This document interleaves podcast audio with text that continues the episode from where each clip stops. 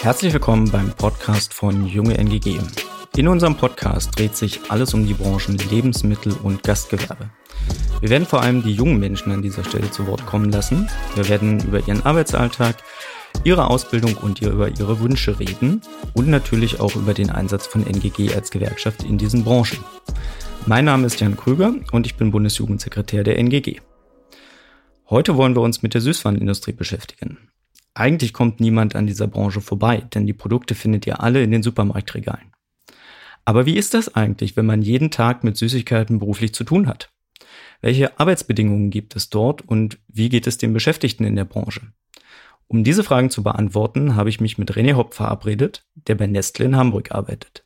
Und damit herzlich willkommen zu einer neuen Ausgabe unseres Podcasts.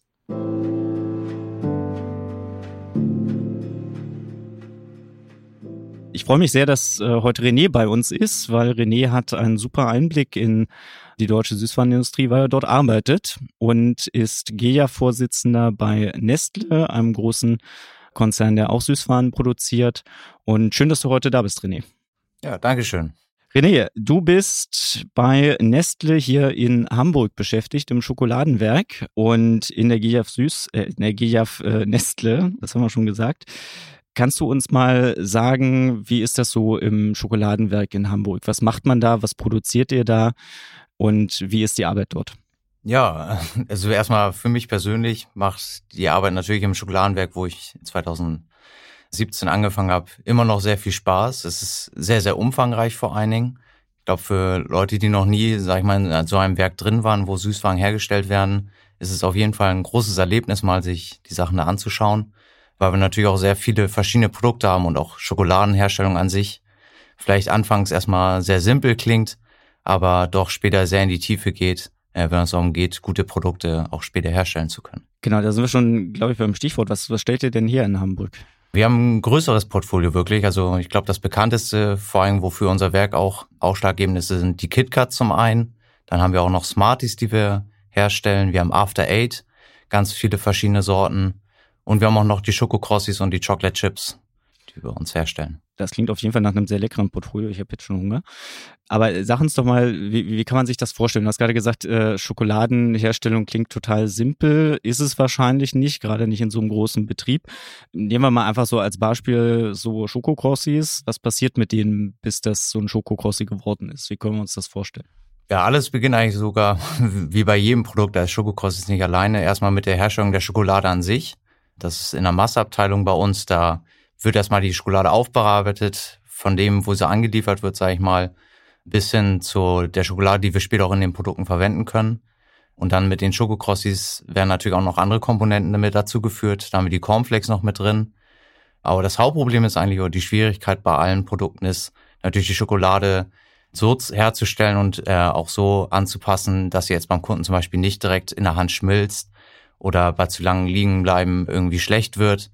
Das sind sehr komplexe wirklich Prozesse, die man da hat, wo man die Schokolade dann mit Temperaturen anpassen muss, dass sie da eine ordentliche Form und Struktur bekommt, vor allen Dingen für die späteren Produkte. Jetzt hast du auch gelernt bei Nestle. Was hast du gelernt für einen Ausbildungsberuf? Ich habe Industriemechaniker gelernt. Und wie sieht jetzt dein Arbeitsalltag aus? Wie, wie können wir uns das vorstellen, wenn du zur Arbeit gehst? Was machst du da konkret bei Nestle? Ja, also mein Hauptaufgabenbereich ist eigentlich die Instandhaltung der Maschinen dort bei der Nestle oder in den verschiedenen Abteilungen. Das heißt, wir haben wie in der Ausbildung auch gelernt, zu schauen, okay, welche Teile müssen getauscht werden, was muss repariert werden. Wenn Maschinen nicht laufen, müssen wir natürlich schauen, okay, was ist der Fehler jetzt da dran? Ist ein Teil kaputt gegangen oder ist irgendwo vielleicht auch irgendwo nur Produkt mal stecken geblieben? Das gibt's auch öfter mal. Das heißt, ich bin hauptsächlich jetzt dazu da, einfach wirklich zu schauen, dass Maschinen 24-7 im besten Fall auch ohne Probleme laufen können. Und jetzt wäre die Frage, sind Sie das denn in Corona-Zeiten auch 24-7 gelaufen oder habt ihr gemerkt, dass ähm, vielleicht durch Corona-Krise auch weniger Produkte abgesetzt wurden? Ja, es ist sehr unterschiedlich bei uns gewesen. Hing wirklich von den Produkten ein bisschen ab. Manche liefen sehr, sehr gut in der Corona-Krise, weil sie einfach mehr gekauft wurden in den Supermärkten. Andere, die jetzt vielleicht an Tankstellen verkauft wurden, als Schnellverkauf oder auch an Flughäfen, die sind natürlich davon stark betroffen. Und dementsprechend hat sich auch im Betrieb natürlich dann das ein oder andere ein bisschen verändern müssen, sage ich mal, ähm, weil einfach die Produktion mal gut und mal ein bisschen schlechter gelaufen ist. Und wie reagiert ihr als Unternehmen darauf, wenn so einige Produkte gut laufen und vielleicht andere schlechter laufen? Was, was hat das für konkrete Auswirkungen für euch? Ja, konkrete Auswirkungen hat man zumindest und ich auch natürlich an der Auslastung der Maschinen erstmal gemerkt, weil jetzt, wenn man als Beispiel mal vier Maschinen natürlich in einer Halle hat für ein Produkt, dann laufen im schlimmsten Fall nur noch zwei. Und das hat dann im Endeffekt auch Auswirkungen auf die Anzahl der Kollegen und Kolleginnen, die dort beschäftigt sind, weil natürlich dann zu wenig Arbeit eigentlich für zu viele Beschäftigte da sind. Und da muss man natürlich dann immer schauen, wie kriegt man das Ganze unter einen Hut dann später noch. Was ich immer wahnsinnig, wahnsinnig interessant finde, ist, dass wir ja so eine unglaublich hohe Exportquote auch in der deutschen Süßwarenindustrie haben. Also teilweise gehen über die Hälfte der Produkte wirklich auch in den Export. Ähm, ich habe mir das mal für die Osterhasen rausgesucht. 50 Prozent der Osterhasen, die in Deutschland produziert werden, äh, gehen in andere europäische Länder oder sogar bis nach Amerika. Ist das für eure Produkte auch so? Produziert ihr viel für den Export? Ja, wir haben sehr, sehr viele Produkte, die natürlich auch ins Ausland gehen. Und da hängt auch so ein bisschen die Problematik dann natürlich mit Corona zusammen, weil da man immer schauen muss, welches Land geht jetzt vielleicht in den Lockdown oder ist in den Lockdown gegangen und da ist dann der Markt dann auch und die Nachfrage sehr, sehr stark immer hin und her geschwankt. Absolut. Lass uns doch jetzt vielleicht noch mal über die Ausbildung in der Süßwarenindustrie reden. Äh, du hast jetzt Industriemechaniker gelernt. Äh, was gibt's denn bei euch noch für Ausbildungsberufe, die bei euch ausgebildet werden? Ja, wir haben erstmal, sag ich mal, zwei verschiedene Bereiche, zwei große. Das ist natürlich die Produktion und die Technik, wo ich auch drin gelernt habe. Und in der Technik haben wir dann den Industriemechaniker, den Mechatroniker und den Elektroniker für Betriebstechnik. Das sind da die Berufe. Und in der Produktion ist es jetzt die Fachkraft für Lebensmitteltechnik, die sehr, sehr stark ausgebildet wird. Wir hatten auch noch den Süßwarentechnologen, der auch speziell nochmal natürlich für die Süßware eine Ausbildung war. Und es gibt auch noch Maschinenanlagenfahrer als Ausbildung zusätzlich dazu. Und wo, wo würdest du sagen, äh, wie, wie läuft die Ausbildung bei euch insgesamt? Ist das eine qualitativ gute Ausbildung oder würdest du sagen, da gibt es noch Verbesserungsbedarf? Ich denke persönlich, dass die Ausbildung in der Nestle schon relativ gut ist. Für vor allem so ein riesiges äh, Unternehmen sind da sicherlich einige Sachen dabei, wo man in kleineren Unternehmen wahrscheinlich schon Schwierigkeiten hätte, das vielleicht zu bekommen. Aber auch bei uns ist, sehe ich zumindest auch persönlich immer noch Verbesserungspotenzial in der einen oder anderen Ecke. Genau, jetzt haben wir ja auch durch die Corona-Pandemie in ganz vielen Bereichen gesehen, dass das Ausbildung sich verändert hat. Wir haben das im Hotel- und Gastgewerbe gesehen, dass da Inhalte nicht vermittelt werden konnten, weil natürlich Betriebe geschlossen waren. Die Zahl der Azubis ist eigentlich dramatisch gesunken. Es gab kaum noch Ausbildungsplätze oder die wurden zumindest sehr stark zurückgefahren. Wie war das denn bei euch? Habt ihr in der Ausbildung was gemerkt von Corona oder war es eigentlich alles so wie immer? Hm, es war, sag ich mal, zwei Trends gab es bei uns. Zum einen einen schon längerlebigen, sage ich mal, der mit Corona jetzt vielleicht sogar noch ein bisschen verstärkt wird, dass die Ausbildungszahlen an sich runtergeschraubt werden einfach. Aber auf der anderen Seite haben wir immer noch eine ziemlich gute Ausbildung und die Auszubildenden auch vor Ort lernen auch eine Menge. Aber auch sie haben jetzt damit zu kämpfen natürlich, dass wenn Personal abgebaut wird oder auch wenn Personal, sag ich mal, krank wird von den Kollegen und Kolleginnen, dass sie dann natürlich auch schauen müssen, okay, irgendwie muss man als Team dann die Arbeit auch noch gewuppt kriegen. Das heißt, da hat man auch natürlich immer dann die Problematik, dass man mal vielleicht nicht so viel Zeit hat wie vorher, sondern dass es alles ein bisschen stressiger wird. Und wie ist die Zahl der Auszubildenden äh, insgesamt gewesen in den letzten Jahren? Also habt ihr auch in der Corona-Krise Ausbildungsplätze abgebaut oder ist das relativ stabil geblieben? Hm, Im Jahr 2020 waren die Zahlen relativ stabil. Jetzt 2021 ist die Tendenz schon wieder ein bisschen niedriger. Das heißt, es geht nach unten. Aber ich würde das jetzt nicht mit der Corona-Pandemie zusammenschieben, sondern das ist wirklich generell in der Lebensmittelbranche, glaube ich, ein Trend, dass da die Ausbildung und die Ausbildungszahlen Stück für Stück immer weiter runtergeschraubt werden. Genau, das sehen wir auch in, in anderen Zahlen und das ist natürlich ein riesengroßes Problem auch für Leute zum teilweise äh, ohne Schulabschluss oder nur mit einem Hauptschulabschluss, dass es für die wahnsinnig schwer ist, einen Ausbildungsplatz tatsächlich zu ergattern. Ähm, wie, wie ist das bei euch? Woher kommen die Leute, die bei euch eine Ausbildung anfangen? Was haben die für einen Background? Ist bei uns sehr gemischt, muss ich sagen. Ich bin da auch sehr stolz eigentlich drauf, dass wir da, sag ich mal, bei uns auch im Werk Hamburg nicht unbedingt immer direkt darauf achten, ob die jetzt die Qualifikation erfüllen oder nicht, sondern da wird auch wirklich geschaut, okay, wie ist die Person an sich, wie stellt sie sich vor, wie wirkt sie auf die Ausbilder und die Personalleitung und dann hat auch da eigentlich jeder eine gute Chance, entsprechend auch den Beruf zu wählen oder zu kriegen, den er gerne vielleicht hätte. Weiß gar nicht, ob du das beantworten kannst, aber jetzt gibt's immer äh, so gerade durch diese sehr unterschiedlichen Hintergründe der Leute. Ne? Die einen haben Abitur, die anderen haben nur einen Hauptschulabschluss. Gab's immer so das Klagen der Arbeitgeber, naja, das ist ja viel zu anstrengend, irgendwie die Leute mit Hauptschulabschluss auszubilden, weil die können das ja quasi nicht, was ich denen beibringen muss würden wir natürlich sagen, ne, Ausbildung heißt, du musst den Leuten was beibringen. Wenn du jemanden aus der Schule nimmst, dann ist klar, dass der noch nicht alles kann. Also ausbilden heißt auch ein gewisser Aufwand bei den äh, Betrieben und bei dem Arbeitgeber. Aber da gibt's dann immer die Diskussion, ne, wie mache ich das mit Leuten, die vermeintlich schwächer in der Schule sind oder waren. Und da gibt's ja relativ viele Programme wie ausbildungsbegleitende Hilfen, assistierte Ausbildung, wo Nachhilfe, Sprachkurse und so weiter dann angedockt werden an die betriebliche Ausbildung. Gibt's das bei euch auch? Nutzt ihr das aktiv oder schafft ihr das irgendwie mit den Ausbildern, das betrieblich abzufangen? Ähm, wir haben beide Fälle. Also zum einen haben wir, glaube ich, eine, wie gesagt, eine sehr gute Ausbildung bei uns schon an sich. Das heißt, den Ausbildern wird da viel Hilfe angeboten. Wir haben auch dann noch zusätzlich spezielle Kurse, die sie besuchen können. Wir haben auch Partnerprogramme, sage ich mal, wo wir jetzt Leute aus Syrien schon in Hamburg hatten, die dann eine Ausbildung gemacht haben, die dann auch noch Deutschkurse mit dazu gekriegt haben, was gefördert wurde, alles. Ich denke, da sind wir zumindest bei uns in Hamburger Werk schon ziemlich gut aufgestellt, dass da keiner zurückgelassen wird, wenn er vielleicht noch nicht das Wissen hat, was er eventuell bräuchte. Dann haben wir ja schon von dir gehört, du bist Mitglied der Jugend- und Auszubildendenvertretung und auch der Gesamtjugend- und Auszubildendenvertretung. Wir müssen, glaube ich, kurz erklären, Jugend- und Auszubildendenvertretung ist quasi der Betriebsrat für die jüngeren Beschäftigten und die Auszubildenden und soll sich vor allem für deren Belange einsetzen. Seit wann bist du denn JAV-Mitglied und was hat dich dazu bewogen, dafür zu kandidieren? Na, ich bin 2018 das erste Mal zur Jugend- und Ausbildendenvertretung gewählt worden auch relativ gewollt natürlich von mir schon, weil ich auch gesehen habe, okay, was haben die vorherigen Jugendausbildungsvertreter gemacht? Die habe ich auch in meiner Ausbildung schon kennengelernt und habe mir dann persönlich auch gesagt, ich finde das sehr gut, was sie da machen, natürlich immer zu schauen, was kann man in der Ausbildung verbessern, wo sind vielleicht noch Sachen, die jetzt nicht auf den ersten Blick als ähm, wichtiger scheinen, vielleicht noch irgendwo versteckt.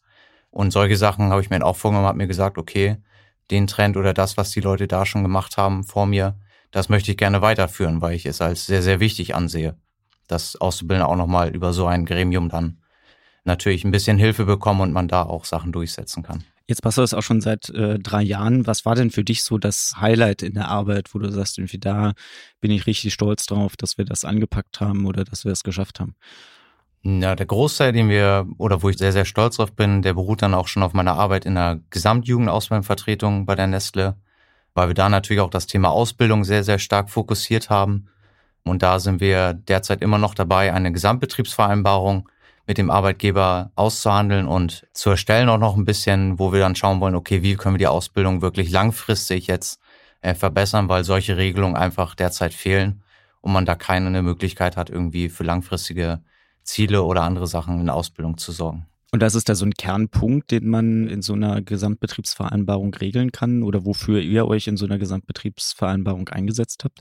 Ein großer Kernpunkt ist bei uns die Ausbildungsquote gewesen als äh, Punkt in der GBV, weil wir natürlich auch bei uns in der Nestle und wie vorhin auch schon gesagt, sehr, sehr starken Trend sehen, dass einfach die Auszubildendenzahlen runtergehen und dass man so natürlich die Möglichkeit hätte, dann dem Betrieb oder dem Unternehmen so ein bisschen auf die Finger zu schauen, zu sagen, Leute, schaut mal bitte, dass die Ausbildungszahlen nicht wieder runtergehen, weil zum einen haben wir eine hohe Alt, einen hohen Altersdurchschnitt natürlich in den Werken mhm.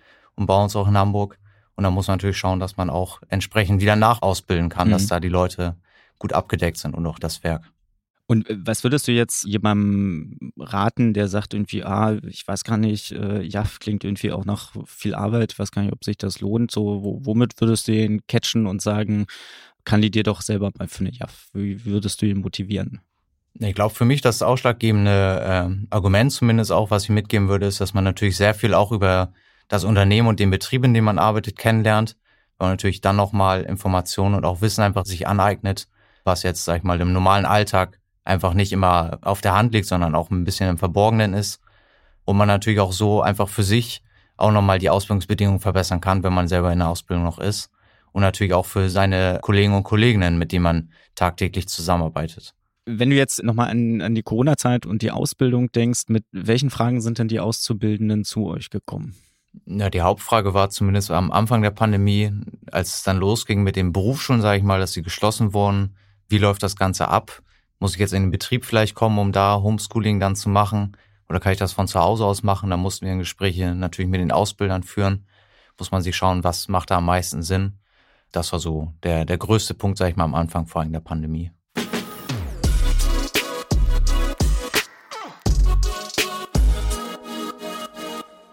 Wir haben ja jetzt Bundestagswahl vor uns. Äh, die Parteien haben sich jetzt äh, weitestgehend zumindest was das Spitzenpersonal angeht, aufgestellt. Äh, auch Wahlprogramme gibt es zumindest im Entwurf, wenn auch noch nicht fertig verabschiedet.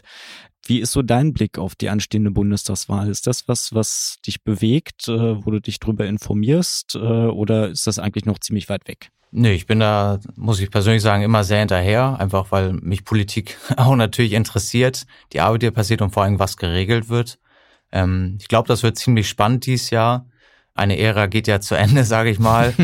und dann wird jetzt geschaut natürlich, welche äh, Leute könnten diese Position jetzt nachbesetzen.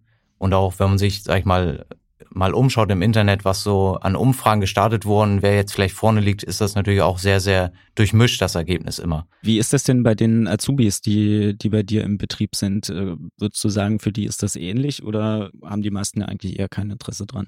Ist sehr schwer einzuschätzen, für mich persönlich mit den Leuten, mit denen man wirklich mehr Kontakt hat, sage ich mal, da hat man vielleicht schon so ein bisschen was rausgehört, wo es vielleicht drum geht, aber für die anderen Leute ist für mich schwer zu sagen, ob sie jetzt politisch interessiert sind oder nicht. Was wäre denn so, ich sag mal, das Thema, was, was dich am meisten umtreibt und wo du jetzt sagen würdest, da möchte ich auf jeden Fall was von den Parteien zur Bundestagswahl hören? Ja, ich glaube, ein Riesenpunkt natürlich vor allem für unsere Generation ist der Klimaschutz, dass man da jetzt Sachen hat, die auch langlebig sind, vor allem und auch noch nachhaltig sind. Weil ich glaube, da sind halt viele Punkte auch, die dann verschönen redet werden einfach mal. Das ist ein großer Punkt und natürlich auch vor allem für junge Leute auch und auch für die Städte selbst Wohnraum, sag ich mal. Das ist auch noch ein großer Punkt wo man schauen muss, wie man da überhaupt mal nochmal einen Deckel drüber kriegt, mhm. weil natürlich in mhm. allen Städten die Preise da auch am explodieren sind. Mhm, absolut. Wie sieht's denn mit, mit Sachen aus, die jetzt, sage ich mal, bei euch im, im Betrieb virulent sind? So, also alles, was im Bereich Arbeit stattfindet, könntest du dir da vorstellen, dass, dass das irgendwie ein wichtiges Thema ist für die, für die Bundestagswahl?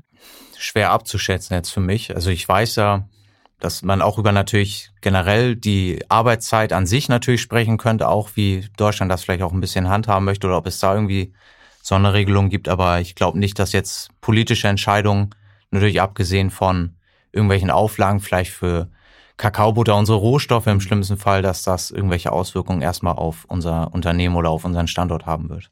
Also wir gehen ja als Gewerkschaften ähm, auch ganz stark mit, ne, mit einer bestimmten Form von Gerechtigkeit in, in so eine Bundestagswahl. Jetzt hat der DGB auch ein Steuerkonzept verabschiedet, wo es natürlich genau darum geht, ne, wie stark muss die Schulter sein, damit sie was trägt oder auch beiträgt. Ich meine, wir haben extreme Kosten auch in dieser Pandemie gehabt. Der Staat hat sich massiv verschuldet und natürlich ist so ein bisschen die Frage langfristig, wie, wie wird sich das auswirken? Und ich glaube, da geht es extrem auch nochmal um die Frage, wer muss die Krisenfolgen bezahlen? Ne? Ist das etwas, was bezahlt wird, indem man Sozialleistungen zurückfährt? Äh, oder ist das etwas, was äh, bezahlt wird, indem stärkere Schultern einfach mehr tragen müssen und beitragen müssen zum Gemeinwesen, als das jetzt vielleicht der Fall ist. Und ich glaube, das ähm, ist auch nochmal wichtig, dass, glaube ich, für uns diese Vorstellung von Gerechtigkeit erhalten bleibt und nicht so in den Hintergrund tritt. Auch wenn natürlich die Frage von Klimawandel auch eine ist, die auf jeden Fall eine Rolle spielt und die, die ja auch langfristig soziale Auswirkungen hat. Ja, bin ich ganz deiner Meinung. Also ich glaube auch, dass man da natürlich schauen muss, wie wird das abgefangen, was jetzt natürlich an Schulen aufgebaut wurde. Und da sehe ich auch natürlich Unternehmen wie die Nestle oder auch große andere Unternehmen natürlich ein bisschen auch in der Pflicht zu schauen, okay, wie werden die überhaupt besteuert? Weil da ist, glaube ich, schon bei vielen die Meinung auch, dass da Leute begünstigt werden mit niedrigen Steuern, die eigentlich viel höher natürlich versteuert sein müssen. Ja, und absolut. Und ich meine auch, äh, ne, wenn man jetzt an das denkt, was wir vorhin besprochen haben mit der Ausbildungsquote, wir wissen halt, dass die Ausbildungszahlen und Plätze irgendwie zurückgegangen sind. Wir wissen nur noch nicht, wo die Leute geblieben sind. Und wir werden, glaube ich, in den nächsten Jahren tatsächlich das Problem bekommen, dass äh, Menschen mit Hauptschulabschluss oder Realschulabschluss es äh, schwerer haben werden auf dem Arbeitsmarkt. Und ich glaube, auch das gehört zu sozialer Gerechtigkeit äh, dazu, dass wir jetzt nicht in der Pandemiephase sagen, weiß nicht, Klimaschutz ist in irgendwie das Nonplusultra.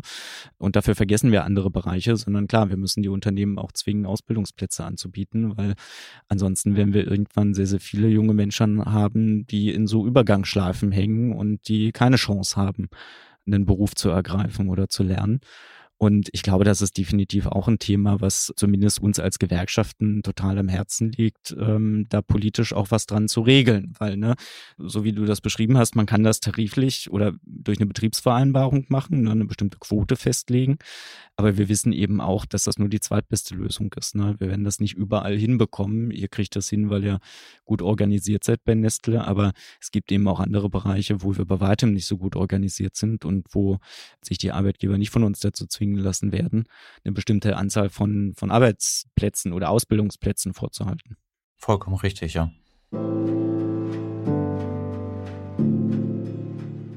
Okay, René, danke, dass du hier warst, dass du uns ähm, mal mitgenommen hast in die Süßwarenindustrie. Es war unglaublich spannend. Ich glaube, wir haben alle viel gelernt, auch was so in einem Süßwarenbetrieb ähm, passiert. Und schön, dass du da warst. Vielen Dank. Ja, vielen Dank, Jan. Das war unsere Folge zur Süßwarenindustrie. Feedback und Kritik könnt ihr uns gerne schreiben an hv.jugend.ngg.net. Ich verspreche euch, wir lesen und antworten auf alle eure Mails. Sagt uns auch gerne, welches Thema ihr vielleicht mal in unserem Podcast behandelt haben möchtet. Bis dahin sage ich Tschüss aus Hamburg und freue mich, wenn ihr auch bei der nächsten Folge wieder dabei seid. Dieser Podcast ist mit Unterstützung aus dem Kinder- und Jugendplan der Bundesregierung entstanden.